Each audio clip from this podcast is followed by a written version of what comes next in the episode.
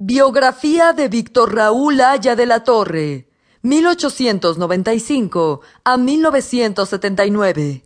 Fundador de la Alianza Popular Revolucionaria Americana, APRA. Lema: Pan con libertad.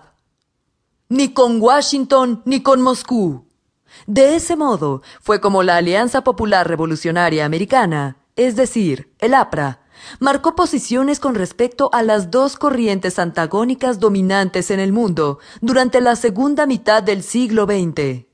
Hoy, los postulados del que una vez fue llamado también el Partido del Pueblo en la República del Perú han cambiado no poco, como lo hace patente el régimen actual presidido por una prista con tendencias liberales, algo impensado hasta hace cinco años atrás.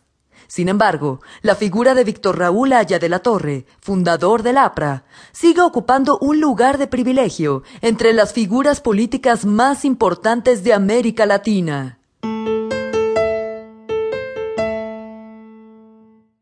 Un gran líder latinoamericano.